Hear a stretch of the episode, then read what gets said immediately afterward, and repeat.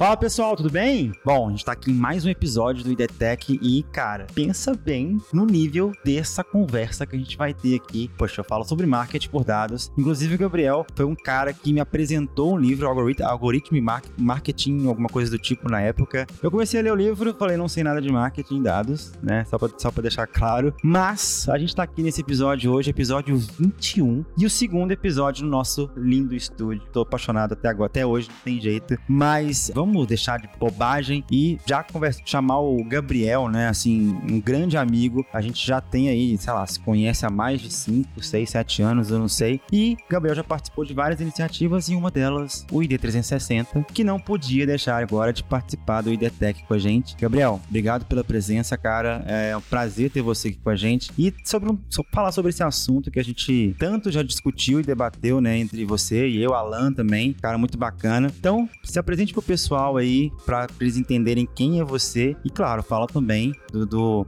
do Data Hackers, que acho que é fantástico também. Boa! Fala galera. É, brigadão pelo convite aí, Rodrigo. É, para quem não me conhece, eu sou o Gabriel Lages. No Data Hackers eu sou conhecido como Lages, né? Eu, hoje, atualmente, eu sou o diretor de Data Analytics na Hotmart e sou também um dos fundadores da comunidade Data Hackers, que é a maior comunidade de Data Science do Brasil, né? Então a gente reúne aí mais de 40 mil profissionais. 40 mil? 40 você tá brincando é, comigo. Tá lá no Slack e assim, não é nem assim, ah, eu acho que é esse número. Se você entrar lá no Slack, você vai ver lá que tem 40 tá lá, mil né? pessoas inscritas lá, entendeu? Legal. Então, por isso que a gente fala que é mais de 40 mil, porque tem LinkedIn, tem Slack, tem newsletter semanal, tem é, canal do YouTube. Cada iniciativa vai sobrepor na outra. E tem o podcast, né? Que a gente faz também. Então, se você gosta de podcast, põe lá, põe lá na fila podcast do Data Hackers também. Inclusive, ouçam, ouçam, porque, cara, eu já aprendi muito com o podcast de vocês. É, é, é um nível técnico, tem alguns que são bem técnicos e bem é, densos. A maioria é bem técnica. A, é bem técnica, mas tem alguns também que a gente consegue extrair bastante informação. Boa. Cara, é, olha só, eu, eu fiquei um pouco agora, eu não sabia que, era, que eram mais de 40 mil uh, profissionais do mundo, né? Do, do digital, dados, vendas também. É, eu acho que é um ponto que é legal, assim, trazer. E aí, cara, tem um ponto que, que eu acho que é, que é, que é legal trazer. Eu sempre converso com os convidados para entender um pouco da trajetória. Conta um pouquinho pra gente como é que você foi, né? A sua trajetória, inclusive, na Hotmart é, é sensacional. Sou muito fã e super admiro todo, todo passo a passo que você teve lá, com o crescimento da empresa, com o crescimento da área de dados. Conta um pouquinho pra gente como é que você chegou nesse mundo dos dados, né? Boa. Se sempre foi, sempre não foi. E claro, né? Como é que você chegou em um, um cargo tão incrível numa empresa tão maravilhosa como a Hotmart, que eu sou super fã.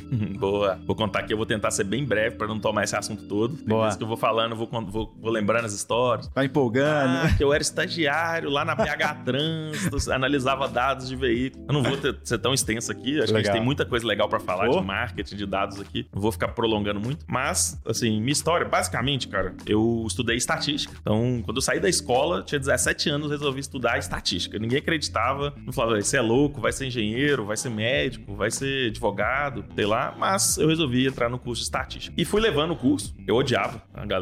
Eu odiava o curso. tipo assim, o curso é muito. Você não vê muita aplicação prática. Hoje já mudou muito, tá? Eu converso com a galera mais jovem do curso, todo mundo é, gosta bem mais do que na minha época. Legal. Mas naquela época era um curso muito teórico, não tinha muita aplicação, você não via muito uma forma de trabalhar com isso no dia a dia, de, Sim. de extrair valor do que você estava aprendendo. Legal, entendi. E o, comecei a entender que, cara, estatística é legal, mas eu gostaria de algo a mais. E aí eu comecei a estudar estatística de manhã, comecei a estudar economia à noite. E aí comecei a juntar a parte de dados, matemática, estatística ali, com parte de negócio, de economia, né? Então, é... então eu comecei, eu fui, fui moldando o que eu gostaria de trabalhar. Na, na época não existia data science. Data science uhum. é um conceito que, primeira vez que falaram a palavra data science na internet, né? Pelo menos assim, que fez, fez um barulho, foi praticamente em 2013 ali. E essa história que eu tô contando pra vocês é 2006, 2007, 2008. Nossa, nem internet então, direito tinha. É, nossa, era nem era Orkut, né? Sei lá. Orkut, meu Deus. É, então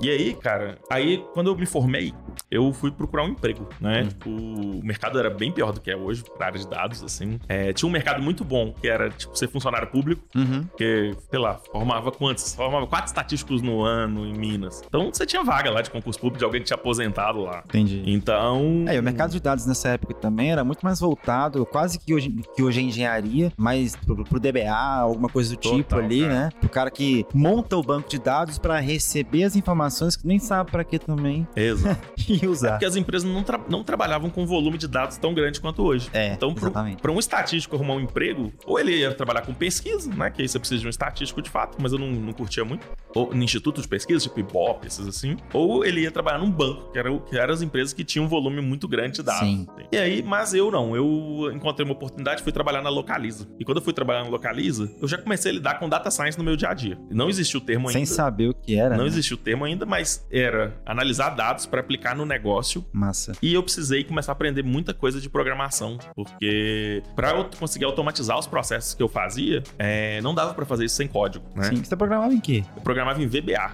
a linguagem VBA. por trás do Excel. Legal. Então, se você quiser programar em Excel, você, na época você usava VBA né? Então ainda, ainda existe até hoje tudo, sim. mas assim, eu não aconselho ninguém a aprender VBA, tá? Aprendam Python, R aí. É... Ah, sim, pra análise, ciência de dados, pelo amor de Deus, não nem... precisa. É. Não, não, fujam. Não caiam nessa. É... E aí, cara, então só, só um exemplo assim, eu trabalhava precific... é, na parte de precificação de carros na Localiza. Legal. Então a gente decidia tanto o preço que ia vender o carro usado, quanto o preço que o carro ia valer no futuro, depois de 3, 4, 5 anos que a Localiza ia precisar, é, que o carro que a Localiza estava comprando hoje, ela ia precisar vender no futuro. Então ela precisa saber quanto que ia desvalorizar valorizar o carro, para ela saber quanto de carro ela podia comprar, fechar as contas, a parte contábil, tinha toda essa parte. Cara, desculpa te interromper mais uma vez, mas a área de pricing é muito científica. É, é ciência pura, né? É data, data science pura. É surreal. É. A data de pricing de, de indústria, companhia aérea, cara, é, é, eu tenho muita curiosidade. É. é muito legal. E todas essas áreas funcionam muito parecidas, que é, você, você precisa de ter um conjunto de informação para analisar, então você tem que buscar muita informação na internet para todo lado. Então na época lá, cara, a gente descobriu que, cara, tinha um site do, da, de uma federação que, das concessionárias de veículos e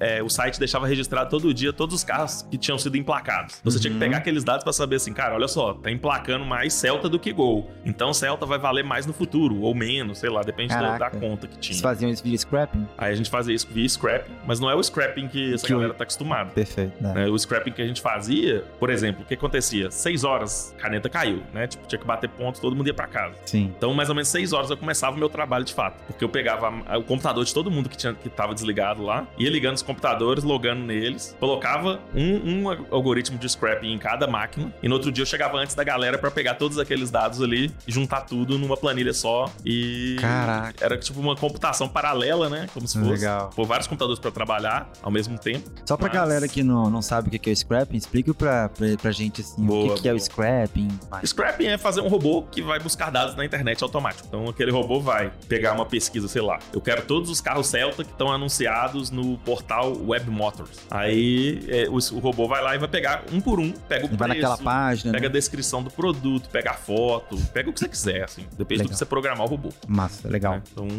era mais ou menos assim. Desculpa te interromper, pode continuar. Não, mas é, é, é, era mais ou menos assim que funcionava. E pegava aquelas informações e depois fazia um monte de análise, cruzando com outros dados, lá o dado da, da, da Federação de Veículos, com esses dados, com os dados da própria Localiza, com o tempo que estava demorando para vender os carros, com pesquisa que a gente fazia na, nas praças aí no mercado, juntava tudo aquilo, tá? E aí, cara, quando eu tava na Localiza, eu li o primeiro artigo falando sobre é, Data Science, que esse artigo ficou muito famoso na época, que falava assim, Data Science, a profissão mais sexy, é, sei lá, a profissão mais sexy de todas. É. E aí falava, cara, o cientista de dados, ele tem que entender de programação, tem que entender de matemática, de estatística, de probabilidade, de negócios, ele tem que entender um pouco de marketing para conseguir é, divulgar o trabalho dele, ele tem que entender de contar histórias. Então, era um artigo que falava disso, né? Mas, não, mas naquela época, tipo 2006? Não, 2006, de 2012 para 2013. Ah, tá, é. entendi. Então, de 2012 para 2013 começou a surgir o termo da Data Science. Sim, sim né? Mas legal. no Brasil, cara, demorou demais a chegar. É. Pra vocês terem uma ideia, minha primeira palestra sobre Data Science foi em dezembro de 2015 e três pessoas foram assistir. né? Então, tipo assim, hoje vocês veem aí o Data Hackers, 40 mil pessoas. Caraca. É, já fiz palestra para auditório com mais de duas mil pessoas, só que os primeiros, as primeiras palestras que eu fiz tinham, teve três pessoas assistindo. Que legal, velho. Né? Então, é, foi algo que demorou para chegar no Brasil. Tá? Nesse meio tempo, é, eu, eu, tinha, eu, eu tava traçando minha carreira toda em empresas de capital aberto. Então, eu tinha trabalhado na Localiza, tinha trabalhado numa grande construtora aqui de Belo Horizonte. Uhum. Então, empresas com 10 mil, 15 mil funcionários naquela época. E eu recebi uma proposta para ir para Hotmart, né? Que era uma empresa, tinha 50 funcionários. Eu fui um funcionário 57, na verdade. Sendo Legal. que alguns já tinham sido desligados. Minha matrícula é 57, né? Eu fui, tipo, tinha 50 pessoas quando eu entrei. E, e aí o que aconteceu é que eu achei incrível assim, a proposta dos caras. Porque ensino online era um negócio que tava mexendo muito comigo. Porque para estudar Data Science, eu ficava estudando online. Uhum. E aí eu via, cara, nossa, olha só, eu consigo aprender, um, fazer o mesmo curso de Harvard que uma pessoa lá faz, de graça, aqui no Brasil, e tem 60 mil pessoas na sala. Imagina o potencial que isso tem de levar conhecimento pro mundo, né? O, sei lá, nos anos 80, imagina a dificuldade de você, nos anos 80 de você ter uma aula de Harvard. Um cara no Brasil, Exato. geralmente os caras os cara de Harvard viraram, viravam até ministro, né? Sei lá. Exatamente. É, e sem falar na, na, na grande, no grande desafio logístico que existia também. Total, cara tem que morar em outro, em outro lugar, é. É, comunicação só por telefone, né? Então, Exatamente. assim, quando eu comecei a fazer curso online, 2010, 2011, 2012 ali, aquilo mexeu muito com a minha cabeça, assim. Eu falei, cara, eu quero ser professor de curso online. Eu queria, eu queria trabalhar com isso. E aí, quando surgiu a oportunidade de ir pra Hotmart, levar um pouco do que eu tinha aprendido na Localize, na Direcional, é... encaixou como uma luvas, assim. O... É... eu achei incrível. Eu... É, porque você pegou toda uma base prática e experiência, cara, de casas muito grandes e absurdas, né? Exato. Que te deram a oportunidade, inclusive, de trabalhar dessa maneira para um mundo. É, aprendi bebê. coisas de negócio assim incríveis e fui levando isso para uma empresa que estava começando. Massa. Né? Então a gente já, meio que a gente já começou da maneira certa, né? Não foi só eu, Sim. várias pessoas que chegaram, chegava um cara de marketing que tinha trabalhado em um monte de, na Coca-Cola, sabe? E aí ele levava Nossa. tudo que ele aprendeu na Coca-Cola para dentro de uma startup. Legal. E com a liberdade que uma startup te dá e a velocidade de crescimento e tudo mais. Só que eu não fui para Hotmart para trabalhar com data science. Eu fui para trabalhar com marketing, né? Acho Caramba. que isso talvez é, é novidade, assim, um pouco a gente sabe. Mas quando eu fui pra Hotmart, eu era um analista de inteligência de mercado. Eu trabalhava com inteligência ah, tá. competitiva tá. lá dentro da Hotmart. No time de marketing. Que ficava dentro do time de marketing.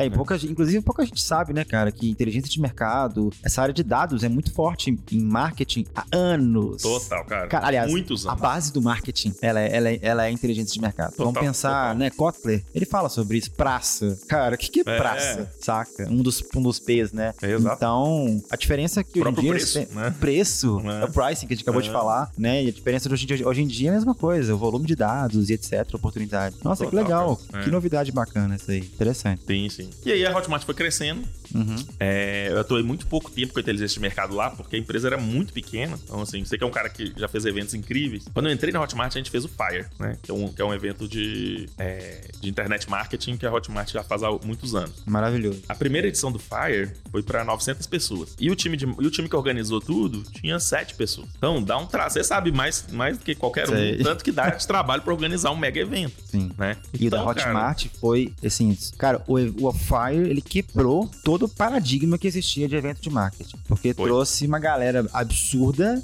de foda como palestrante. Total. E, não, e, e, e, assim, não só foda, foi, foi assim, sempre foram palestras muito inesperadas. Muito assim. inesperadas. Em 2015, a palestra principal era o, era o cara fundador da Galinha Pintadinha. Exato. Então, tipo é, tipo assim, pô, né? sei lá. What the fuck?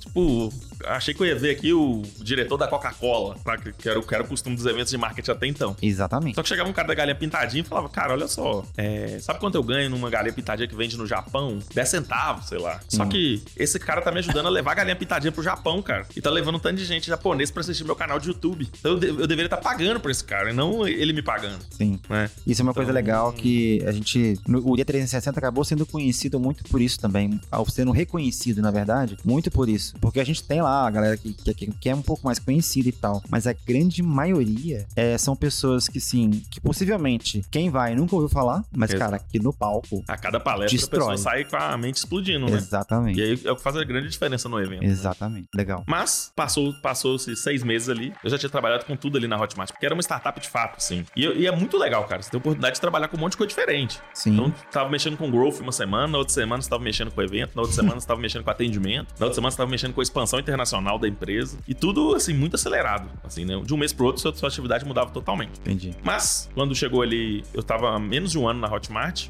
o dono da empresa fez uma pegadinha com a gente, o JP, né, o CEO da Hotmart. Ele mandou um e-mail em cópia oculta para cinco pessoas da Hotmart, uma pergunta sobre os dados da empresa. Então ele perguntou assim: é, quantos produtos temos ativos na Hotmart hoje? Como eu faço para saber quantos são? Não, assim. Só que ele mandou em cópia oculta. Ah.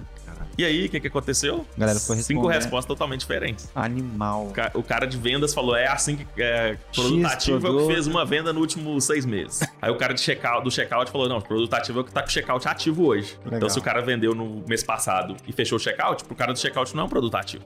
Né? Entendi. Aí pro cara de marketing, sei lá, era um produto ativo, era um produto que não tinha sido excluído. Não sei. Então, ele usou esse e-mail para reunir a gente e falar: cara, se a gente não tiver um time de dados, se a gente não focar em dados agora, a gente vai começar a ir em cinco direções totalmente diferentes aqui a empresa. Muito legal. Né? Então ele usou isso de meio que ensinamento pra gente, pra gente. De exemplo, né? Construir um time de, um time de dados. E desde então eu sou o cara que tô à frente do time de dados da Hotmart. Legal. Né? Hoje eu sou o diretor lá. Hoje a gente tem 120 pessoas, mais ou menos. No time de dados? É. Na verdade são 112. Você tá brincando? É, sério. Caraca. No time de dados hoje são 112 pessoas. E. E assim, porque eu falei 120 porque entra, sai pessoas, sim, tal, sim. mas assim, contando com vagas, tudo dá isso, mas é 112 pessoas. É muita gente, cara. É. Peraí, é, cara, vocês representam aí bons 5% da, é, mais do ou menos time 6, inteiro. É, 5 a 6% da Hotmart que a gente representa Animal. hoje. Mas isso é pouco na minha visão, tá? É pouco? É. Por quê? Porque quando você, quando você vai ver empresas tão fortemente ligadas no digital, tá. essa proporção é maior. Você pega um Shopify, quando você pega um Nubank, quando a você pega... A proporção é maior? A proporção de pessoas de dados é maior. Rapaz, sabe? essa, esse, essa é. a minha novidade. E assim, e o que essas empresas estão fazendo muito é que as pessoas de dados, as, as pessoas de negócio estão virando pessoas de dados, sabe? Interessante você trazer isso, porque eu, eu até brinquei, assim, brincava muito em 2019, 2018, ainda, obviamente, trago isso com alguns colegas de cientistas e analistas de dados, que, cara, se não tomar cuidado, o cientista e o analista de dados, dados vai ser o designer do século 21, que vai ser, faz um relatório para mim, faz um relatório para mim, é igual o designer, faz um banner, faz isso e tal, né? Perfeito. Então, é, é... mas interessante esse ponto, porque, pô, eu, quando eu vejo 5%, é, é uma representatividade, assim, trondosa para uma única área, que eu sei que não é uma única área, né? Que você tem subdivisões ali dentro. E, e, pensando nisso, qual é o papel da área de dados, né? Numa empresa como a Hotmart, ou até, na sua visão, qual que deveria ser, ou algo do tipo? Boa. Lá na Hotmart a gente fala muito que o papel da área de dados é organizar e otimizar a inteligência coletiva da empresa. Interessante. Então a gente está ali para impulsionar cada área da empresa ali. Né? Então, tem, tem diferentes formas de fazer isso. Então, numa área financeira, você vai ajudar eles a reduzir o risco financeiro do negócio. Você Legal. vai implementar modelos antifraude, você vai implementar modelos de crédito, vai chargeback. implementar muitas coisas de risco, né? Pô, se eu souber o risco de chargeback, eu não vou fazer a venda para aquele cara ali. Perfeito. Né? Coisas desse tipo. Por outro lado, se a gente tá pegando muito pesado nos modelos de, de, de risco, você vende menos e você tá deixando de ganhar dinheiro. Então, tem um, um drive de, da, de data ali muito forte. Sim. Pega uma área de atendimento, você consegue usar dados para melhorar a experiência experiência de atendimento. Então, vou te dar um exemplo. Na Hotmart, desde 2018, é, mais de 12% dos tickets de suporte são respondidos por máquinas, robôs. 12%. 12%. É coisa, hein? É. Então, pensa assim, praticamente uma a cada seis tickets é respondido por um robô. Vou pegar essa parte que eu acho que é interessante. É, pô, como é, que, como é que a gente faz isso? Como é que a gente coloca robô e etc, né? Óbvio que a gente não vai entrar aqui nos detalhes perfeito, perfeito. a nível de Tentar implementação, para não né? ser muito técnico. Mas, cara, se a gente for pegar sei lá, se a, pessoa, se a pessoa da padaria, da padaria, eu tô indo pra, uma, pra um negócio muito high touch, etc. Mas se a pessoa da padaria ela começar a documentar todos os clientes, o que ela fala com todos eles, as principais dúvidas, etc., ele vai encontrar o mesmo padrão. Perfeito. Em grande é parte. É isso aí. Muita, muitas das coisas têm o mesmo padrão. Então, vou dar um exemplo, assim, na, no contexto da Hotmart. E de qualquer e-commerce, né? Funciona para qualquer e-commerce. Perfeito. Pensa quantas pessoas pedem segunda via de um boleto, por exemplo. Uhum. E-mails de segunda via de boleto tem um conjunto de textos ali que geralmente tem a palavra boleto, que geralmente tem a palavra segunda via, que geralmente tem a palavra novo boleto, sei lá. Entendi, então, você né? consegue pôr, treinar um algoritmo para entender que aquilo ali tá falando de imprimir, de imprimir um novo boleto. Uhum. E você junta aquilo com as informações do seu negócio, você responde automaticamente diretamente com o boleto já novo pro cara. Legal. Então, é... e se o cara achar, e se o cara não, não fosse aquilo, se ele responder em cima, já pode pôr o sistema para passar para um agente resolver. Entendi. Então, assim, é uma coisa que se afeta muito pouco a experiência do cliente, porque Sim. até melhora, né, às vezes, é, porque é, então, o cara não tem contato. resolver em um minuto o trabalho é. do seu cliente, ele não queria nem ter entrado em contato com você. Exato. Entendeu? Se o seu boleto não tivesse expirado, digamos assim, né? Então, é... você melhora a satisfação do cliente com o atendimento uhum. e você e você melhora, a, é, você começa a, a pôr seu time para gastar energia em coisas realmente úteis para o negócio. E não em ficar respondendo, pegando um boleto e enviando por e-mail anexado. Legal. Né? Então você põe seu time para, poxa, quando o cara tiver um problema que realmente tá um problema no produto lá que precisa de, uma, de pensar, queimar fosfato para tentar entender como é, que, como é que aconteceu aquilo. Sim. Um cenário, caiu num cenário totalmente diferente ali e deu um bug, né? Sim. Então. Legal. Cara, são, é... são coisas que o robô nunca vai resolver, né? É, exatamente, exatamente. Eu, eu também gosto de trazer, assim, aí você pode até contestar, que o papel de uma área de dados, ou o papel dos dados, na verdade, né? É trazer mais inteligência para a empresa, para que ela se torne mais estratégica, que ela consiga trazer cada vez mais redução de custo e aumento de lucro. Total. É, assim, total. de uma forma bem resumida, né? Perfeito. Só que você tem 112 pessoas. É isso aí. O que, que você tem nesse time? Cara, é porque quando você tem uma, uma empresa que tem. É, depende muito do. Esses, esses exemplos que eu tô falando de empresas que tem muita gente de dados, são empresas que têm muitos dados. Então, Sim de novo, eu volto no exemplo aqui. Pensa a Hotmart. É, a gente tem dados financeiros. Sim. Então, transação financeira no mundo inteiro. Não sei se a galera sabe, mas tipo, a Hotmart bomba no Japão, por exemplo. Não. Então, tem lançamento sabia. no Japão todo dia e tudo mais. E não tem nem. Eu acho, eu acho que ainda não tem nenhum japonês mesmo na Hotmart, saca?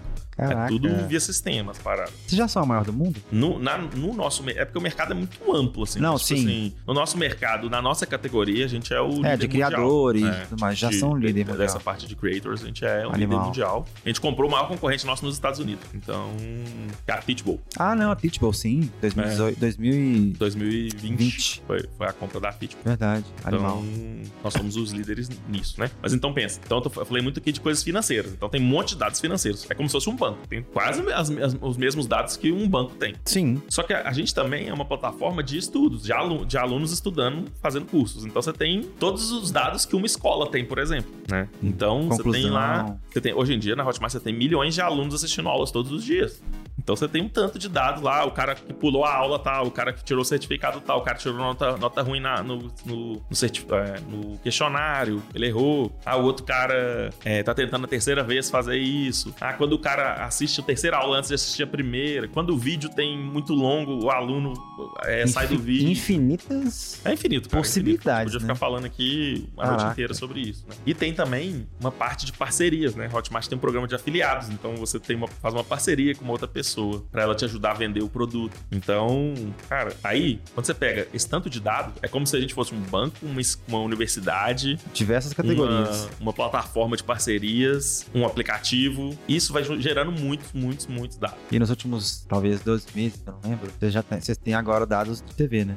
Isso aí. A gente já tem até Smart TV. Smart então TV. você tem dado de consumo em celular, é, desktop, é, Smart TV e, e videogame, né? A galera usa assiste as coisas dentro do videogame e tudo mais. e iPad. Então tem, você começa a ter várias fontes diferentes aí de, é, de dados, né? Sim. E para isso você precisa de um time. Você precisa de várias, várias, várias, várias peças nesse quebra-cabeça, né? uhum. né? Então, é, eu gosto sempre de contar essa história falando mais do backstage pro front stage, é, mas é, pra, pra galera entender. Mas a, a, pro dado chegar até, até um dashboard, por exemplo, tem um tanto de processo que acontece antes ali naquele dado. Então você tem uma parte ali de fazer ingestão desse dado, buscar esse dado na fonte dele, fazer processamento dos dados, fazer organização desses dados, cuidar da qualidade desses dados. Sim. Então tem time de engenharia de dados, tem time de qualidade de dados, tem time de análise de dados. De qualidade de dados. Qualidade de dados. Faz todo sentido. É a área que mais tá bombando agora na área Exatamente. É, faz, faz todo sentido, porque se entra merda, sai merda. É isso aí. famoso, é, né? Trash é, in, trash out. Trash é in, a regra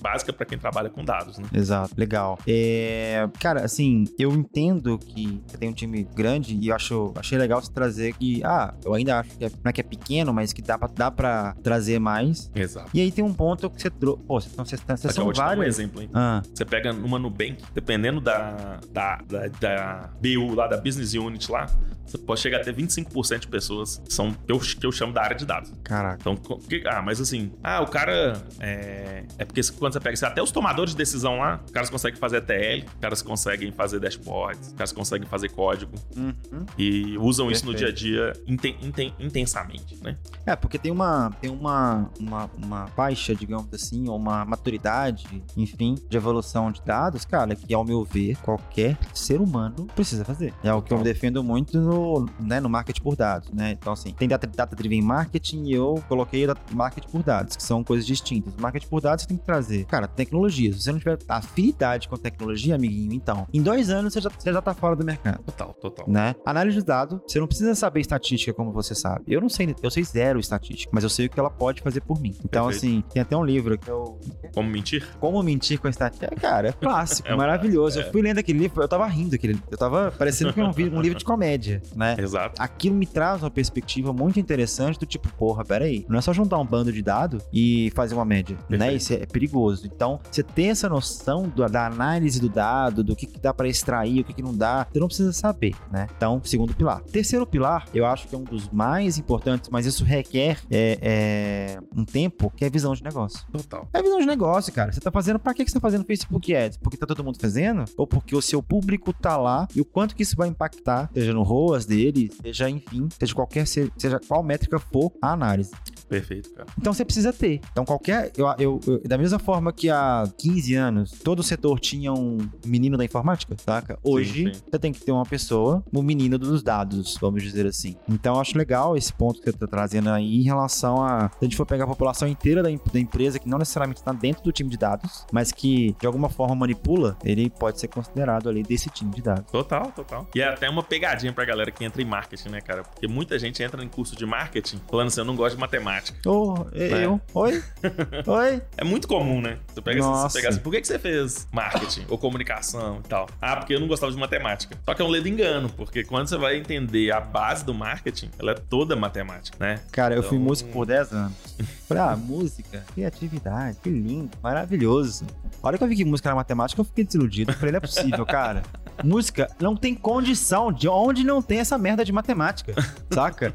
E aí eu comecei a gostar de matemática na música, porque eu, eu tinha que entender os tempos, que eu gravava as coisas da, da, da, minha banda, as minhas coisas. Uhum. Então eu, eu via aquela coisa de tempo, eu falei, correto, 4x4, 3x4, cara, o que, que é isso? E aí eu fui entendendo e falei, caraca. E aí eu comecei a trabalhar tecnologia muito forte na música. Que legal. Então eu gravava todas as, as músicas da banda, eu mixava, eu que masterizava, porque eu gostava. Uhum. E aí foi, foi ali que eu entendi. Peraí, que porra é essa nesses, nessas coisinhas aqui do. Nem lembro o nome dos programas mais. Aí eu fui estudar, eu entendia que era o tempo da música. E aquilo ali foi fantástico. Aí você vem com vários outros elementos, né? Eu falei, é, tá, se na música tem, tem matemática, velho, não tem mais lugar nenhum que não tenha matemática. E aí total, foi total. o marketing, já, né, já, é o que eu sempre falo. Então você tendo esses três pilares, você vai ser um profissional foda. É, velho, tem dúvidas, entendeu? É, e assim, é bem parecido com os pilares do cientista, né? Ferramenta. É a junção do matemática, marketing estatística e negócio, né? Mas só que aí quando você fala negócio, eu tô focando a parte de negócio toda em marketing. Exatamente, né? exatamente. Até no livro eu, eu mostro a, a, o que, que é a concepção do marketing por dados é, é, a, é a junção do marketing com ciência de dados. Pronto, acabou. É isso. Porque eu acho que ciência de dados ela é bem interessante porque ela é ampla, ao mesmo tempo que ela traz essa, né, essa amplitude, digamos assim, ela consegue trazer o foco pelo, pelo negócio, entende? Tipo, ela é muito ampla. Total, total. Mas de acordo com a visão que o negócio traz e o poder do conhecimento que a pessoa tem, ter foco. Então, acho que isso é uma é coisa muito legal. É, e, cara, assim, tem um, um, um, lance muito interessante, cara. Hoje, você, agora eu falei, a, a, a gente tá olhando aqui, a Hotmart, ela não é uma empresa de uma empresa disso. Ela é uma empresa disso, daquilo, daquilo, daquilo, daquilo, daquilo, né? Exato. Ela é uma empresa de tecnologia, mas também ela é uma fintech. Mas ela também é uma edcom. Tech. Ela também é uma edtech. Ela é tudo, né? Sim, sim. Mas no conceito básico, ela é uma empresa de tecnologia. Ela é uma, uma ela pode ser considerada uma martech e várias outras coisas também. Quando a gente fala que é empresa de tecnologia, a gente está lidando com muita gente que hoje é falha do mercado, assim, mas confundida com ah, profissionais de tecnologia são programadores e tal, e não necessariamente se resume a isso. Mas, Tem muita gente de tecnologia, tem devs, etc. Tem dev, tem PM, tem designer, tem cientistas de dados, engenheiros de dados, DevOps. Você tem uma gama muito grande. Uma gama muito grande. Pessoas lidando diretamente com tecnologia. E aí vem uma pandemia, muda o nosso, nosso, o nosso formato de trabalho completamente, né? A nossa vida mudou, assim, a minha, a sua, Total, ela, né? Só que a gente soube, eu acho que o nosso, a Buscar ID, apesar de naquela época ainda, até 2019, ela ser uma agência, a gente sempre teve um, um ar muito forte de startup. Cara, a galera do atendimento tava, tava olhando diretamente com o pessoal de mídia, o ROI da parada, sacou? Então, a gente sempre, todo mundo fez tudo. Quem, quem organizava o evento não era uma, uma agência, era o time da empresa, saca? É, é, então a galera era muito louca. Então, acho que o Isso impacto... que, faz, que fez o evento ser tão foda, né, cara? Exatamente. Porque você traz essa diversidade. Tinha uma, tinha uma percepção do fulano estagiário que falava assim: Oh, mas e se acontecer aquilo? A gente falava: Caraca, velho. É verdade. Total. E se acontecer isso, né? Então isso traz uma diversidade, putz, maravilhosa que eu, enfim. E aí vem uma pandemia, a gente traz, vai para casa, todo mundo vai para casa, enfim. A gente teve essa oportunidade, inclusive, né? Principalmente nós todos fomos de tecnologia. E agora a gente tá voltando. E, cara, vocês fizeram uma parada no, no, no, no Data Hackers que eu fiquei. Eu vi uma pesquisa, né? Que vocês soltaram, inclusive, ontem, um, um, um, uma, uma, extra, uma, uma, análise, na realidade, que você, inclusive, sim, sim. fez. Ficou maravilhoso. Inclusive, vou colocar aqui, tanto na, descri na descrição do YouTube quanto também do Spotify, o link. E, cara, você trouxe umas informações muito bizarras e curiosas sobre home office. É. Pra esse mundo da um tecnologia. assuntos mais polêmicos, assim, da pesquisa, né? Digamos assim. Velho, eu até pio, assim. Eu achei, e achei foda que vocês conectaram com, com o Elon Musk, né? E, e foi lindo, porque chama atenção. Eu falei, peraí, vocês me perguntassem antes dessa pesquisa, eu falava assim, velho, quem é de tecnologia de deve, então, o cara quer ficar enfurnado em casa, ele e a máquina e as máquinas dele, acabou. Conta um pouco Exato. pra gente dessa, desses dados curiosos que vocês conseguiram encontrar. E outra, uma coisa que é legal, é, vocês tiveram um mapeamento de mais ou menos 19 mil pessoas que trabalham nesse mundo dos dados no Brasil. Isso. Aí. A gente tem 40 mil vagas abertas também, né? Então, isso é uma coisa que a gente pode falar daqui a pouquinho. Tem mas... muitas oportunidades, né? Rapaz. O mapeamento foi, foi é, 2.600 pessoas, tá? Sim, não, sim. Mas é. eu falo que tem 40 mil vagas no Brasil para esse, pra é, essa parte de dados, dados tecnologia. Mais, tem, tem, certeza. Boa. Assim, essa pesquisa, cara, foi bem interessante. O seguinte, a gente lançou uma pesquisa do mercado salarial de dados em 2019. Sim. Só que veio a pandemia, a gente desanimou, assim, porque, pô, a gente tava com, sei lá, a gente tava muito focado em coisas presenciais. A gente dava treinamento presencial, a gente fazia evento, participei lá do, do ID, né? Sim. Então, é, a gente tava numa empolgação muito grande, a, a, comunidade só crescendo, a gente, sei lá, ia pra São Paulo. Eu já chegou um dia que eu tava jantando, um cara de uma mesa do lado falou, velho, eu reconheci você pela voz, é o Laje Data Hackers. Caraca. Cara. Então, assim, legal. Foi, tava bem legal, assim, mas quando veio a pandemia, todo mundo ficou em casa, cara, isolado, deu uma bad, assim. Aí a gente interrompeu, em 2020 a gente não fez a pesquisa, mas em 2021 a gente falou, cara, a gente Toca precisa voltar a fazer isso, cara. A área de dados cresceu muito na pandemia, é... todo mundo tá, tá, querendo entender o que, que tá acontecendo, então nós resolvemos ressuscitar a pesquisa. Legal. E quando a gente ressuscitou, a Bain Company, que é uma das maiores é, consultorias globais do mundo, topou entrar com a gente na pesquisa. Que isso. Então eles assinaram a pesquisa. Então não é uma pesquisa que o Data Hackers fez, é uma pesquisa que a Bain tá assinando e ela faz pesquisa no mundo inteiro, né? Animal. Então, aí e com isso a gente conseguiu mapear de uma forma bem legal a área, é,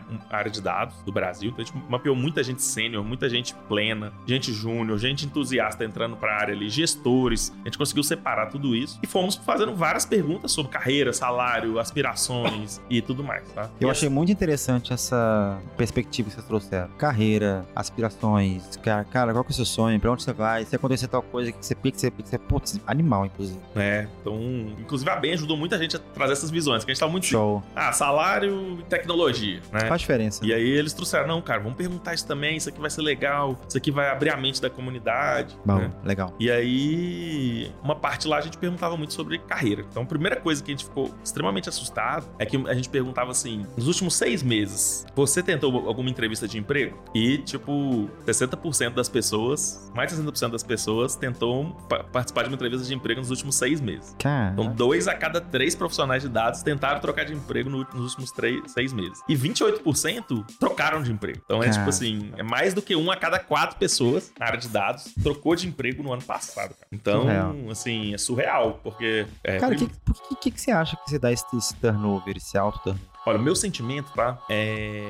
E assim, isso é o, e o Lars falando, assim. Não, nem tô me baseando tanto nos dados, eu tô falando de sentimento. Né? Uhum. Mas meu sentimento é que um momento de pandemia, isolamento social, home office, tanto de coisa junto, as pessoas meio que se desprenderam, assim. Tipo assim, as pessoas que, que não. que nunca pensaram em trocar de emprego, falaram assim: ah, cara, é um bom momento para trocar de emprego agora, né? O risco tá mais baixo, tem muita vaga, é. Tipo, as empresas de tecnologia, várias empresas legais contratando. Sim. Tem home office, então, sei lá, se antes, poxa, imagina, se eu trabalho aqui nesse escritório super legal, no dia a dia aqui tudo. É, isso tem um peso na, na minha decisão de, de, trocar de emprego, uhum. né? Uhum. É, tô trabalhando de uma forma com liberdade, cheio de gente aqui, gente que eu admiro e tudo. Quando tá todo mundo em casa, as empresas começam a ficar mais parecidas, assim. Então, eu sinto que isso é uma das coisas que mais influenciou nesse, nesse, né, nesse fato da galera estar tá disposta a trocar de emprego. Entendi. E isso foi até nos Estados Unidos, isso foi muito pesado, né? Aquele. The Great Resignation lá, né? Exatamente. Que, tipo, as empresas não estavam conseguindo contratar, ficaram meses tentando e não conseguia. A Amazon perdeu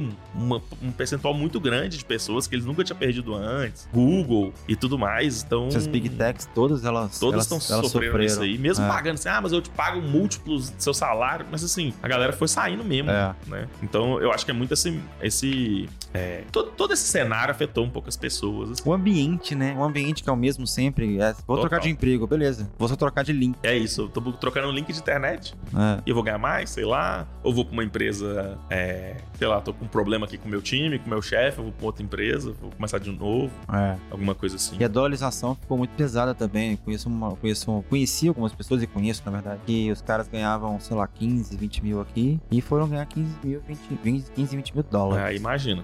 A pessoa conseguiu Velho, isso, 100 mil reais. ela multiplica. Quase 100 mil reais. É uma grana absurda, né? Então. É loucura. Ainda teve isso, né? O dólar tava bem mais alto, né? É. Agora deu uma baixada, mas ainda tá bem alto. Sim. É, empresas que nunca contrataram no Brasil passaram a contratar. Exato. E aí que vai conhecendo os brasileiros, vai vendo, ó, dá pra confiar, esse cara que o inglês dele não é tão ruim, dá pra, uhum. dá pra, dá pra lidar. Exato. Né? Entendi. Então... Legal.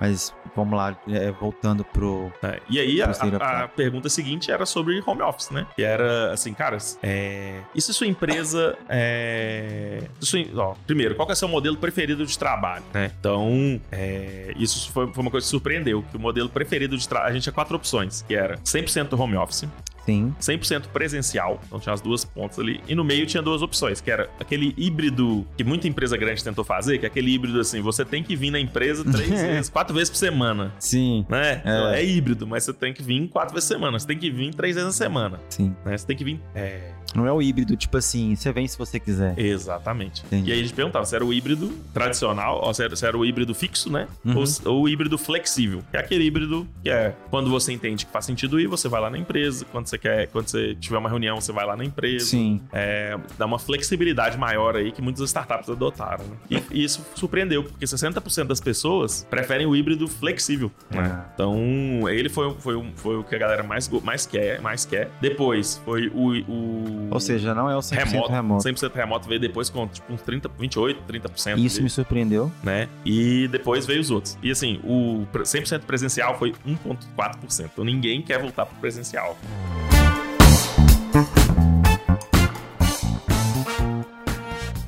Sou uma pessoa de. Eu sou uma pessoa do escritório. Eu amo, amo. Perfeito. Tipo assim, gosto de ter gente perto, eu, eu gosto da energia da galera e tal. Velho, eu, eu, ganhei duas horas e meia de economia de tempo, sabe? Você põe na sua conta, né, cara? Eu, quando foi março de 2020, que a gente já tava ali no final, eu, falava, eu chegava, tinha dias que eu chegava e falava assim: o que, que, que eu tenho que fazer? O que eu tenho que fazer? Eu já não tenho mais nada pra fazer. Eu, eu tenho duas horas e meia no dia a mais. Eu comecei a sair com a minha cachorra. Coisa que eu não fazia antes. Você sabe? criou novos hábitos, né? Você cria novos hábitos. Então, tipo, hoje, aqui na Buscar, né, a gente é completamente híbrido flexível. Tipo, o cara, se ele quiser, vem. Se ele não quiser, mesmo porque tem duas pessoas fora daqui, é, BH. Não tem mais essa coisa de todo mundo aqui. Mas não tem mais essa. E, e eu te confesso que eu falei, cara, eu achei que ia ser 100% home office. Uhum. Remoto, né, digamos assim. E não necessariamente flexível. Mas dá para entender como nós somos bichos sociais e, cara, deve estar tá cada vez mais sendo mais sociável, inclusive. Claro, Tô claro, conhecendo cara. vários devs que, tipo, são super bacanas, não que eles são chatos, mas eles eram são mais na, tinha aquele perfil que era mais na dele e tal, mais fechado, mais né, fechadão. Cara? Hoje isso mudou completamente. É, o mercado de tecnologia é muito amplo, né? É difícil é. a gente fazer um estereótipo assim. Perfeito. Mas tem algumas características o, que, são, que são diferentes. O dev geralmente ele prefere realmente é, o home office, né? Uhum. Mas eu acho que o, que eu entendo é que depois de um, dois anos full, full remoto, né? Forçado ali, muita gente viu que tem coisas de valor no escritório também, na experiência hum. do escritório. Conectar com as pessoas, juntar com as pessoas. Então hoje na Hotmart é um modelo híbrido flexível. Legal. Mas você chega numa quinta-feira na empresa, tá lotado lá, sabe? e cheio de dev e tudo mais, sabe? Eu vejo então... o, o, o, JP postando, tipo, o é, home office tá em, tá em, alta. É. Eu morro de rir. Aí o pessoal faz churrasco, aí não sei o quê. Então vai, vai, criando novas formas de fazer conexão, assim. Massa. Mas eu acho que, que, aquela ideia do presencial obrigatório, de microgerenciamento, nas startups já não era muito assim, sabe? Na já, já é. tinha muita liberdade e tudo, mas não, não era tão comum também ficar muitos dias em casa. Sim. Né? E legal. aí a galera meio que se adaptou de uma forma bem legal por essas coisas que você falou, né? Tempo de deslocamento, ficar mais próximo da família. Sim. Poder organizar melhor sua rotina. E o dev, cara, ele sofre muito com barulho, com incômodos e tudo. Então é um é uma atividade que você depende muito de concentração, área de data praticamente toda, né? Uhum. Você precisa de muita de concentração, mas a conexão com as pessoas também é muito importante. Então, é isso que eu acho que. A troca de experiência, né, Gabriel? Assim, Total. você pensa, a gente tá aqui trocando experiência. A gente não tá fazendo nada mais, nada menos do que isso. Exato, cara. Né? Eu sinto muita falta, tipo assim, eu me emburreci na, na pandemia, porque é uma coisa você estudar aqui e aplicar. Outra coisa é estudar, aplicar e discutir. É, assim, completamente Exato, diferente. Eu acho que pra mim, uma, uma das provas que o 100% on online, 100% remoto não é a solução para todos os problemas, é quando a gente vai falar de eventos, né? Nossa senhora. A galera, por que, que a galera sai do Brasil para ir num evento presencial em outro canto do mundo? Exatamente. Você tem tudo online hoje. Evento online é uma coisa que meio que tá bem baixa, sabe? Muito. Tipo assim, não, tá chato, né? Ninguém Já aguenta mais ver, é. evento online, né? Eu, eu, plataforma eu... que tinha, sei lá, aquela Hopping lá, plataforma de evento online. Sim, tinha, verdade. Sei lá, 20 mil eventos lá, agora não, tem 300. Os caras, velho, eles bombaram na é, pandemia, ficaram milionários milionários e tal. E agora Verdade. a plataforma deles tem pouca gente usando, assim, na minha visão. Que, que loucura. É, e, cara, assim, eu, eu cansei do, do, do, online. Eu brinco muito com os meninos. Eu cansei de ver vocês quadrados, sabe? Tipo assim, tá chato. Não tá rolando mais. Então, tipo, eu já tô até desligando a câmera. E saiu um estudo ano passado, eu acho, é, em 2021, que mostrou que quando você. Como é que é? Eu não sei se é quando você fecha a câmera ou quando você abre a câmera. Quando você fecha a câmera, tipo assim, você não tá mais naquele ambiente ali que tá olhando para todo mundo, o seu nível de ansiedade, ele reduz. Olha só, não sabia, cara. Taca. E eu comecei a testar, eu falei, caraca, é verdade. Caramba. Tipo, eu comecei a fechar minha câmera e comecei a, a tirar da, da aba, digamos assim, da sala. Uhum. E eu falei, olha, que legal, né? Mas também você tem essa questão da interatividade, que, que é importante. Total. Com a câmera ligada e tudo mais. É... Cara, e assim, é, você trouxe um ponto legal. Eu, eu um dia fui entusiasta dos dados, enfim, apesar de não ser desenvolvedor, apesar de não ser estatístico, apesar de não ser cientista de dados, eu lido com dados o dia inteiro. Eu faço questão, inclusive, de fazer isso pra minha vida pessoal, né? Então, assim, desde vida financeira até, tipo, quantas vezes eu saio com minha esposa esse mês, sabe? Porque você tem que ter essa coisa, sabe? Tipo assim. Total. A gente um dia tava. Quando a gente começou a. Esse ano ainda, quando a gente começou a voltar a sair e tal, a gente falou: olha, já deve ter uns sete meses que a gente não sai pra um lugar diferente. Pra um lugar. A gente só pede. Aí a gente começou a sair de novo, conhecer lugares novos e tal. E, e, e cara, como que a gente pode, né, eu sei que tem muitos entusiastas, eu tenho vários alunos, inclusive, como é que a gente pode começar a trabalhar com dados, assim, né, agora que a gente tem essa liberdade também, porque trabalhar com dados hoje, em 2022, é ter uma liberdade, em vários aspectos, vários aspectos, pessoal, profissional e etc. Como é que a gente pode trabalhar com dados, assim, eu preciso programar realmente, eu preciso ser um grande programador, ou não? Rodrigo, você consegue trabalhar com dados e, e não precisa desenvolver? É, assim, eu acho que cada vez a gente tem mais ferramentas low code, até ferramentas no code para quem está entrando na área de dados. É, eu não acho definitivamente que você precisa programar para começar a usar dados no dia a dia, começar a trabalhar com dados, uhum. né? Então, é, é eu acho que o principal é você ter.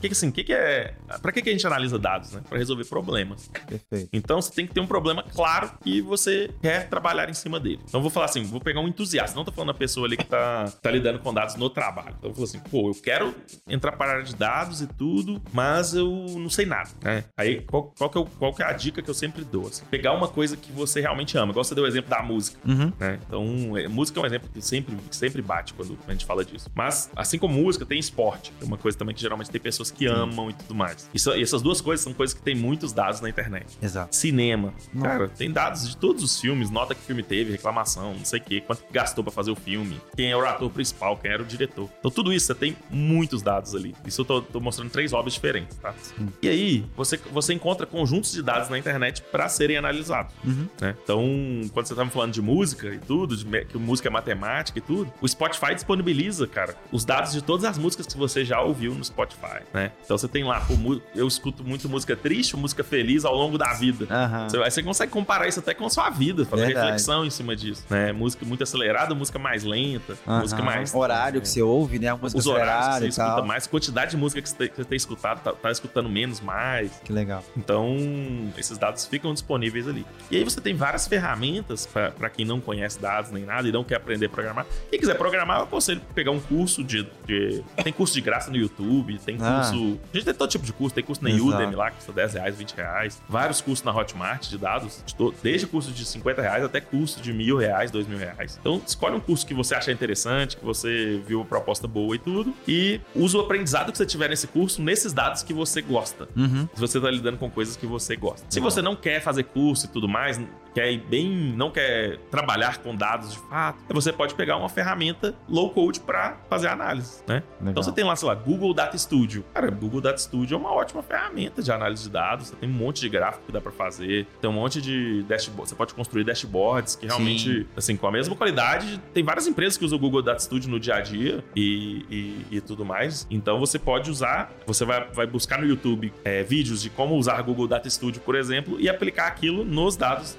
daquilo que você gosta. Sim. Por que, que eu tô falando tanto de fazer primeiro com o que você gosta? Porque aquilo é, é igual, é igual quando, quando. Por que, que a criança aprende inglês mais fácil que o adulto? Porque ela vê aquilo como diversão, ela não é. vê aquilo como eu tenho que aprender, né? E quando você tá fazendo com um hobby, com uma coisa que você gosta, tem uma chance muito grande de você ver aquilo como uma diversão. E aí você vai querer gastar mais tempo naquilo. Sim. Então, se você vai analisar dados de futebol, cara, isso vai te dar um tanto de papo para você conversar com seus amigos sobre futebol Exatamente. do que você viu e eles não viram, né? Então, eu acho que eu, eu sempre sempre dou esse tipo de dica. Legal. E até pra pessoa ver se aquilo é pra ela mesmo, né? Que se é. ela tá fazendo um negócio que ela gosta. Começando com uma ferramenta low code e não gostou. É, tem, uma coisa errada, né? Procura outra coisa pra fazer. Exatamente. Cara. Tipo, é, vai ser muito difícil de você ser feliz sendo um profissional de dados se você odiou trabalhar com dados de coisas que você gosta no dia a dia e usando ferramentas que são point and click, né? Que é fácil de se utilizar. Legal. O, o outro caminho é mais difícil, vai ter que aprender a fazer código, vai ter que aprender a lidar com informação que você não tem prazer nenhum em lidar com aquilo ali, né?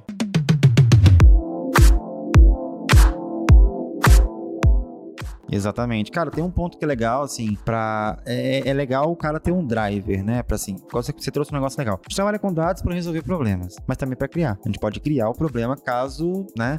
E, e, e, a gente fez a pesquisa também esse ano do, do, do, estado do marketing por dados no Brasil, panorama do marketing Pô, por dados no Brasil. Eu, eu, eu, vi ela lá. A gente ficou bem legal, a gente conseguiu uma, fazer um mapeamento, assim, das principais desafios que os profissionais de marketing têm. E, cara, é, tá muito lá atrás, sabe? Por exemplo, os, os dois principais desafios que profissional de marketing tem com dados nos dias de hoje são, primeiro, é, é não saber por onde começar, e o segundo, não saber interpretar os dados. Perfeito. E aí você vê que um é, é, é, é, consequência do outro. Então, o cara não sabe interpretar os dados porque ele não sabe por onde começar. E esse não saber por onde começar é sempre a principal dúvida, por exemplo, dos meus alunos. Isso era uma coisa que a gente já tinha mapeado aqui na Buscar, é, só que a gente não, não tinha uma pesquisa para corroborar, né? Porque era, era, era o nosso mundo, né? Uhum. Então, mas a gente sempre viveu com muita gente. Como que, como é que uma empresa, ela poderia, uma empresa, um profissional de marketing, enfim, como você começou em marketing, isso é legal. É, eu diria que o cara precisaria começar por, pelo negócio em si. Total. Quais são os problemas do negócio? Ah, eu não sei, eu preciso vender mais. Tá. O que, o que que significa vender mais? Ah, significa trazer mais pessoas. Tá. O que, que significa trazer mais pessoas? Então, o que que você traz, tra pode trazer pra gente nesse por onde começar, sabe? Não saber por onde começar, qual que é o driver que é legal? O que que você traz pra gente que o pessoal pode usar assim amanhã, na, logo depois que acabar de ouvir aqui, ou, ou, ou a trabalhar com informação? Ótimo. Acho que assim, a primeira coisa, o negócio que você falou, é entender a necessidade de dados daquilo ali, entender, entender o problema. Então começa sempre com perguntas de negócio mesmo. Ah, cara, eu trabalho com tráfego pago. Então é até mais fácil de ver, porque uma, é. uma área do marketing já está muito metrificada. Sim. Né? Mas, é... então,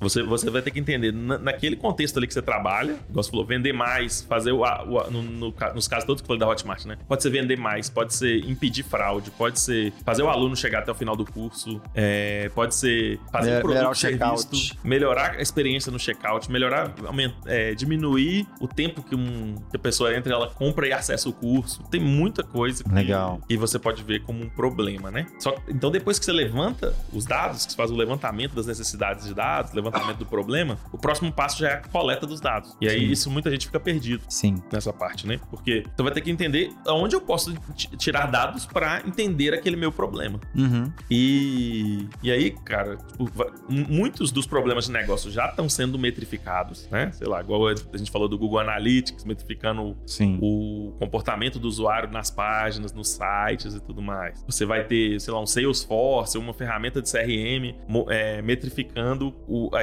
é, o relacionamento com o cliente. A jornada dele. A jornada do cliente. Então, dali que vão vir seus dados. Ou você vai ter Facebook Ads, Google Ads e tudo metrificando a, a, a experiência do, da audiência com a sua marca. Uhum. Né? Então, você tem que identificar onde e como coletar esses dados. Mas às Sim. vezes não tem dados sendo coletados. Então vamos lá, na história da Hotmart quando eu, quando eu era do marketing. Sim. Uma das primeiras coisas que a gente fez, a Hotmart sempre foi uma empresa muito baseada em eventos, né? Então o, o marketing dela sempre foi feito muito com a comunidade. A gente tem uma comunidade muito forte em torno da Hotmart lá, de, de creators, né? Uhum. E aí a gente patrocinava muitos eventos. Então levava um Sim. stand para um evento, Verdade. igual a maioria das empresas faz, né? Como é que funciona? Você tem um evento lá num tema X, você leva um, um stand. Nesse stand você vai contar da sua marca. Tem gente que dá brinde, tem gente que faz, faz uma coisa para atrair pessoas pro stand. Sim. E na Hotmart, desde a primeira vez, desde o primeiro evento que a gente, que a gente patrocinou, uma das coisas que até eu, eu participei dessa decisão foi de. A gente tinha um tablet que a gente fazia uma pesquisa com as pessoas. Uhum. Então todo mundo que ia no nosso stand para pegar o brinde, no, no caso assim, era, é, eu lembro que começou com Red Bull. Pra você tomar um Red Bull lá na Hotmart, você tinha que responder a pesquisa. Legal. Entendeu? E aí a pesquisa perguntava para as pessoas coisas que a gente queria saber por que, que ela estava naquele evento, é, o que, que ela fazia da vida, se ela já conhecia a Hotmart, sei lá, a gente perguntava Entendi. coisas assim. Legal. E depois usava as informações desse evento para atrair essas pessoas. Gerar, gerar informação estratégica. nosso negócio, gerar informação que fosse útil para a gente, saber se a gente deveria patrocinar ou não aquele evento num, numa outra ah, oportunidade legal. no futuro. Sim. É, entender onde que nossos clientes estavam, quantos por cento do evento estava passando dentro, dentro do nosso stand. Então a gente começou a metrificar todas essas coisas e até hoje é assim, cara. Todo evento da Hotmart tem questionário lá dentro, tem pesquisa lá dentro e tudo mais. Legal. É... É, é muito rico pra gente isso. O, o, o que eu vejo é que a galera tem muito, muita dúvida, né? Ou muita dificuldade não está relacionado a data, está relacionado ao próprio direcionamento do negócio. Perfeito. Sabe? É, então, você passa atrás ali, né, cara? Exatamente. Ah, eu preciso vender mais. Tá, por que você não está vendendo mais? Você vendeu, você vendia quanto e quanto você quer vender, né? E, e eu, eu falo isso por, por experiência própria, assim, a gente, em alguns momentos em algum, da empresa, logo no início, cara, eu precisava vender mais. Mas por que, que eu precisava vender mais? Porque eu precisava crescer, sacou? Exato. Só que eu não tinha essa mentalidade de, tipo assim, pô, tem um plano, tem um plano aqui que a gente pode seguir, uma estratégia de marketing. Eu fui fazendo, enfim. E é o que acontece na maioria das empresas. Uhum. Então, o que a gente, se a gente pode trazer alguma coisa bem legal assim, é legal, você precisa vender mais. Show. Quanto que você vende? Né? Ah, eu vendia tanto. Quanto você tá vendendo agora? Tô vendendo um Y. Tá, quanto a menos aí em relação ao que você vendia? Porque é uma coisa que eu venho discutindo muito também com os meus alunos eu, e, e discuti muito em uma aula, cara, se você. A gente vai pegar os últimos quatro anos, se a sua empresa não tá crescendo no mínimo, no mínimo 30% ao ano, você já está defasado. Sim. Porque a moeda, ela perdeu, ela desvalorizou muito mais do que isso. Perfeito. Então, se você não, não, não trabalhou, não cresceu 30%, é, se você cresceu 30% nos últimos quatro anos, ano a ano, uhum. você está equalizando ao que realmente é a moeda hoje em dia. Ou seja, você não vai conseguir pagar mais para seus funcionários, você não vai conseguir crescer. Então, esse é um ponto base, assim. Total. Né? É... Mas se você não está crescendo, quanto você vendia antes? Quanto você está vendendo agora? Tá. O que, que você precisa para vender? Ah, de vendedor. Será? Como é que tá a sua estratégia, sei lá, de marketing? Ou a sua, a sua própria estratégia de vendas? Então, eu, eu, eu, eu enxergo que falta muito essa malícia do negócio, que é o que a gente vem falando, é que a ciência de dados, que o marketing por dados ele traz, que é a visão de negócio. A visão do negócio, ela precisa estar tá ali muito clara, né? E eu vi que você fez isso demais na Localize. Eu vi que você fez. Porque você pensa bem, velho. Você, você pega um scrapper, saca? Você pega um bot para fazer extração do dado de um site de, com informação de carro carros, de vendas de carro, por exemplo. Exato. E com aquela informação, você conectou com, né, com o objetivo do negócio, que é, cara, o que, que tá vendendo mais? Se é. tá vendendo mais, então eu vou ter mais carro para no mercado em relação a isso. Possivelmente o carro vai, vai ficar mais barato. A depreciação desse carro vai ser maior em vários aspectos, por Exato. vários aspectos, etc. É, então acho que esse é um ponto que dá para trazer também que o pessoal fica muito vidrado em inteligência artificial. Porque, cara, eu sou, tipo assim, planilha. Tem a planilha? Você tem um Google? Não, não eu não tenho a conta, eu não tenho a licença do, do, da Microsoft. Tudo bem, não precisa do Excel mais não. Vai pro Google Drive, que é gratuito. Exato. E vai lá no dia a dia. Como é que tá acompanhando? Como é que tá vendendo? Tá vendendo quanto? Não tá vendendo? O que, que é? Né? A simplicidade. Eu acho que é, é difícil Total. ser simples. E, vo, e, vo, e, assim, e voltar à base, né? tipo assim, é... tudo que a gente tá falando aqui, quando a gente volta, volta no Kotler sempre, assim. Exato. Ah, por que, que eu tô vendendo menos? Ou é porque seu preço tá, tá mal posicionado, ou porque seu produto não tá legal, ou porque você não tá indo no público certo. Exato. Né? Então, é, os P's do marketing. Cara, ali, são né, os quatro P's. É. Né? A gente tá falando de praça, a gente tá falando de público, a gente tá falando de preço, a gente tá falando de tudo, cara. Exato. Então, tipo assim, eu detectei, aí eu fiz questão de pegar um cliente, um aluno meu, que ele trabalha um mercado bem complexo. Não pelo. A complexidade não tá no produto, tá no produto também, porque são mais de 600 mil SKUs, só que, tipo Caramba. assim, é surreal. E, e é commodity. É, é tipo parafuso, essas coisas. É surreal. É um negócio muito louco. E aí o cara foi fazendo, comprando curso, comprando curso, comprando meu curso, comprou outro curso comprou não sei o que. Eu falei, cara, pera, qual que é o problema? Cara precisa vender mais, tá, tá foda, tá isso, que tá aquilo, lá, lá, lá. Beleza, mas o que, tá acontecendo? Ah, mas eu não tenho. Você tem, uma, tem uma, uma área de marketing que tá te gerando lead? Não, não tem. Você tem uma área de vendas que tá vendendo? Não, não tenho. Peraí, você quer crescer, mas você não tem nenhuma das coisas que são geradoras, do, do, né? Que vão prover o negócio. E aí comecei a trabalhar com ele. Tá, qual que é o problema que você tem então? Não é marketing, nem é. Ó, não é, não é vender mais. O problema que você tem tá no marketing ou tá no seu, no seu time de vendas. Quem que vende? Eu. Quem que, quem que faz marketing? Eu. Eu falei, mas você tem 10 pessoas na empresa? Tem, mas eu tenho que ficar mandando todo mundo, aí eu faço. Falei, então tá, acha um problema. Entende? Então, tipo, essa, essa, Delegar é difícil, a gente sabe, né? Exato. Você tem que confiar no outro. É, e montar ele... uma equipe que você confie e tudo, não é uma coisa fácil. Assim. Não é simples, né? Depende muito Legal. de vários fatores e, e até da própria pessoa, de entender que ela tem que confiar nas pessoas, que ela tem que dar espaço, que ela tem que treinar. Exatamente. Ela tem que ensinar.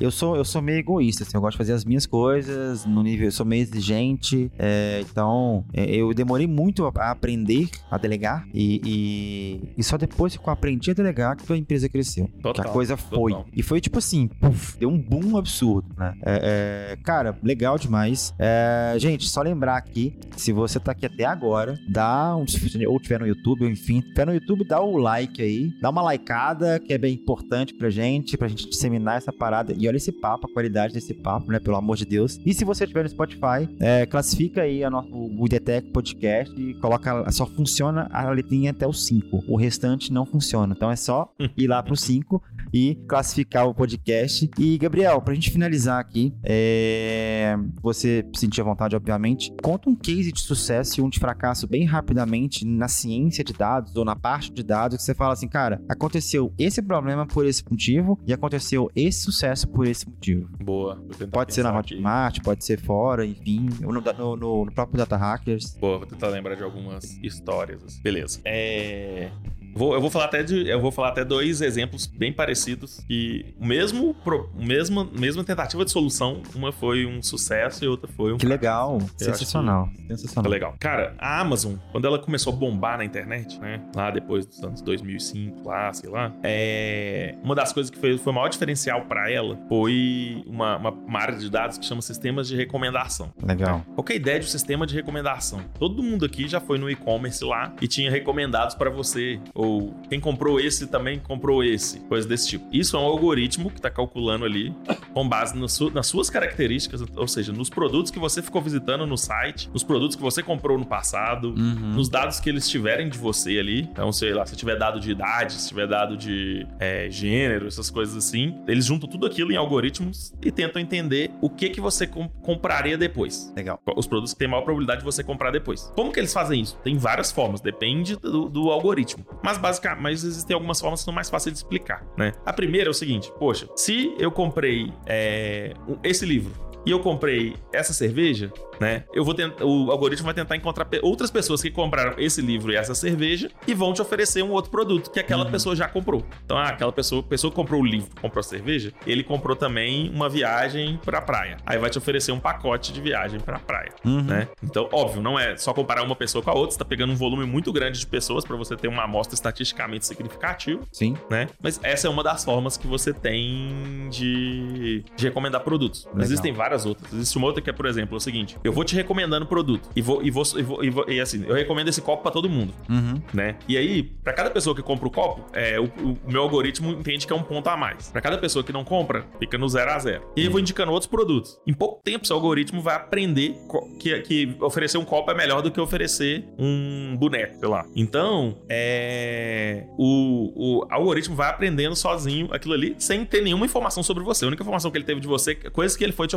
oferecendo. Entendi. Que é o, mais ou menos o que o TikTok faz. Ele não Sim. tem informação de você. Ele vai te oferecendo ali. O que ele vê que você vai aceitando rápido ali, ele já vai te oferecendo outras coisas parecidas. Sim. Então, tem essas duas linhas, tem outras também, mas tem essas duas linhas. E isso foi um grande sucesso. Total. Esse movimento e-commerce, cara, você pega assim, Magalu. Eu, eu tava numa palestra com os caras lá, ele tava falando lá que acho que 70% das vendas são vendas por recomendação. É, é.